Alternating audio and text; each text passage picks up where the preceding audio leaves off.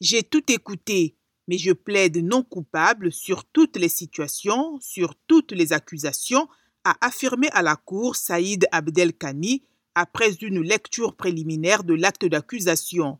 M. Saïd a indiqué qu'il plaidait non coupable de tous les chefs d'accusation, c'est son droit, a réagi le tribunal. Saïd Abdelkani, ex-combattant présumé de l'ex-Seleka, fait face à sept chefs d'accusation de crimes commis en 2013 à Bangui contre des détenus soupçonnés de soutenir l'ancien président François Bozizé ou les anti-Balaka. Il a été remis en janvier 2021 par les autorités de Bangui à la CPI après un mandat d'arrêt délivré deux ans auparavant. Deux anciens chefs de guerre, notamment Patrice Édouard Ngaïsona et Alfred Yekatom, qui dirigeaient des milices anti-Balaka, sont aussi jugés par la CPI.